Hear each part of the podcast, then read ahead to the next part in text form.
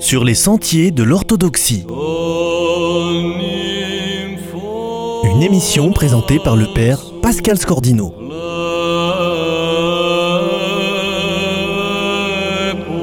Alors nous recevons aujourd'hui l'iconographe Hélène Bléré pour une seconde émission autour du livre Le langage de l'icône, Lumière joyeuse, paru en octobre 2014 aux éditions Racine. Hélène, bonjour. Bonjour Pascal. Nous avions évoqué différents sujets à notre premier entretien et vous aviez, vous aviez dit que vous teniez particulièrement à ce mot peindre, peindre une icône, et non pas écrire une icône comme l'usage souvent le prescrit dans l'orthodoxie. Cette peinture, quelle icône? En fait, par ce terme, vous tenez à bien préciser, à donner sa place, toute la place, toute la spécificité du langage iconographique, à distinguer des autres langages, par exemple comme le chant liturgique. Est-ce que vous pourriez préciser cette pensée? En effet, le langage iconographique appartient au domaine de la peinture. Ça, je pense qu'il faut réellement le souligner. Euh, il appartient bien au langage de la peinture et non pas, comme on le dit souvent, celui de l'écriture, puisque l'écriture, nous avons l'évangile, nous avons les hymnes, nous avons les paroles des saints-pères, et nous avons l'icône. L'icône est une image, l'icône est la représentation de l'union de Dieu et de l'homme en la personne du Seigneur, et cette représentation se fait par l'image. Et cette image est fabriquée avec des couleurs qui sont elles-mêmes étalées sur une surface qui elle-même a été préparée selon certaines règles que connaissent bien tous ceux qui pratiquent un peu l'iconographie. Et il est important de rappeler que l'icône est une peinture, puisque elle s'adresse essentiellement et en priorité à notre sens de la vue, et par le biais des formes et des couleurs, tout simplement. Et donc, elle ne peut pas être une autre chose qu'une fabrication visible, faite à l'aide de certains matériaux et par les mains du peintre. Et elle rejoint en cela la définition de ce qu'est l'icône telle que les saints-pères du septième concile œcuménique l'ont donnée, lorsqu'ils disent que le contenu de l'icône est constitué de deux éléments.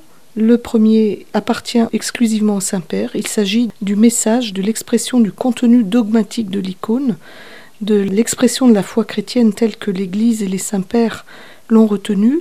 Donc cet aspect de l'icône se traduit à travers le dessin et sa composition. Et cet aspect-là appartient à l'Église et au Saint-Père. L'autre aspect de l'icône qui est justement sa réalisation matérielle, c'est-à-dire tout l'art du peintre, toute la science de la peinture, toute la manière de disposer les couleurs, d'agencer les formes et de créer des formes, ça, ça appartient au peintre. Et c'est bien ce qui est précisé dans ce concile non pas que le peintre serait un simple artisan euh, juste condamné à reproduire un peu automatiquement quelques schémas préétablis, ce qui correspondrait d'ailleurs à une vision euh, occidentale assez dépréciative du rôle du peintre. Euh, non, pas cela, au contraire, c'est une distinction très subtile entre le fond et la forme qui montre toute la responsabilité, toute la grandeur du peintre d'icône, précisément puisque ce peintre, cet artisan capable de broyer les couleurs, de les malaxer, de les étaler d'une certaine façon et de respecter les formes canoniques euh, transmises par l'Église, ce peintre, je dis, capable de comprendre ce qu'il fait. C'est quand même pas non plus un simple exécutant borné qui n'a rien compris à ce qu'il fait. Le peintre est une personne fine, intelligente, en prière, tout à fait capable de saisir et de magnifier le message qu'il est amené à transmettre à travers la forme et la couleur. Donc là, le peintre n'est plus seulement un peintre, il devient réellement un théologien. Et c'est bien ce que disait le père Serge Bulgakov, qui, à propos de l'icône, disait que c'était un art extrêmement difficile, puisqu'il demande au niveau de l'iconographe la conjonction étroite de deux talents, qui est l'un celui de la peinture et l'autre celui de la théologie, et qu'on ne peut pas avoir une icône purement artistique ou une théologie purement cérébrale, mais que l'icône unit les deux.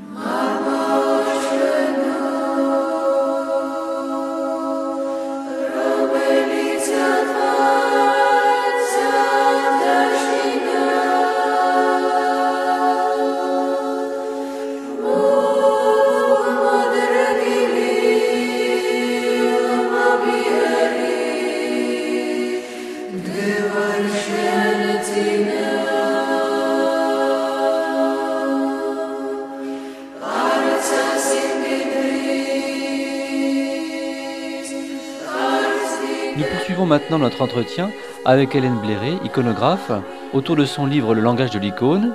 Nous parlions tout de suite de l'union, sans confusion, dans l'icône, de la théologie avec la matière. Est-ce que nous pourrions aborder maintenant, Hélène, la question de la matière de la lumière?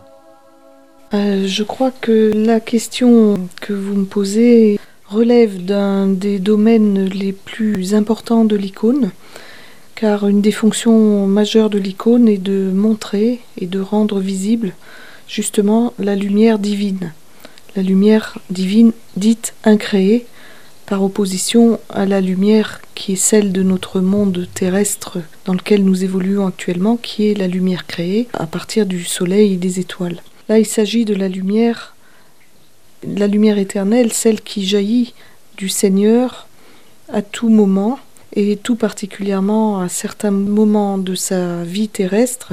Je pense particulièrement à la transfiguration, où le chant, le tropère de la fête nous dit bien que le Seigneur s'est transfiguré sur la montagne et que les apôtres ont été rendus capables de contempler la lumière du Seigneur autant qu'ils le pouvaient. C'est précisément ça qui est au fondement de l'icône. L'icône est une image qui nous représente, qui présente la lumière divine et nos yeux, ceux dont j'avais parlé il y a quelque temps avec vous déjà, euh, nos yeux sont rendus capables autant qu'ils le peuvent de contempler cette lumière divine. Comment s'exprime-t-elle dans l'icône? Elle s'exprime à travers justement les moyens matériels, la matière que le peintre, dont le peintre dispose pour la rendre. Euh, il va la rendre selon certaines lois et certains canons hérités du langage de la tradition de l'Église orthodoxe. Cette lumière ne va donc pas être présentée selon les critères ou les codes habituels que l'on voit dans la peinture dite occidentale où l'on cherche à créer des effets de clair-obscur, de profondeur ou de relief uniquement par des jeux d'ombre et de lumière. Il ne s'agit évidemment pas de ça. Donc la peinture iconographique à ce niveau-là va revêtir un aspect particulièrement spirituel et au travers d'un langage pictural bien précis qui s'appuie à la fois sur des représentations symboliques de la lumière, à l'aide de graphismes blancs, d'aplats de, lumière géométriques euh, spécialement disposés, ou à l'aide des couleurs qui elles-mêmes sont les filles de la lumière, parle du prisme, hein, de la décomposition du prisme dans les sept couleurs. Et là, en iconographie, les couleurs ont un rôle extrêmement important, à la fois comme porteurs de lumière et comme symbole de certaines réalités mystiques et spirituelles. Bon, le propos là ne nous permet pas d'entrer dans le détail, mais par rapport à la lumière, j'en reste là. L'icône apparaît à tous comme un chatoiement de couleurs et de lumière. Il faut rappeler aussi la place extrêmement importante de l'or, qui est là non pas une couleur, mais un métal qui est posé directement sur la planche selon certaines lois techniques que le peintre d'icône connaît, bien entendu. Et l'or est vraiment la lumière divine par excellence, celle qui exprime au mieux l'éternité de Dieu et sa lumière inaccessible et indivisible. Merci beaucoup Hélène. Merci beaucoup. C'était donc sur les sentiers de l'orthodoxie, avec l'iconographe Hélène Bléré, sur son livre Le langage de l'icône, Lumière joyeuse.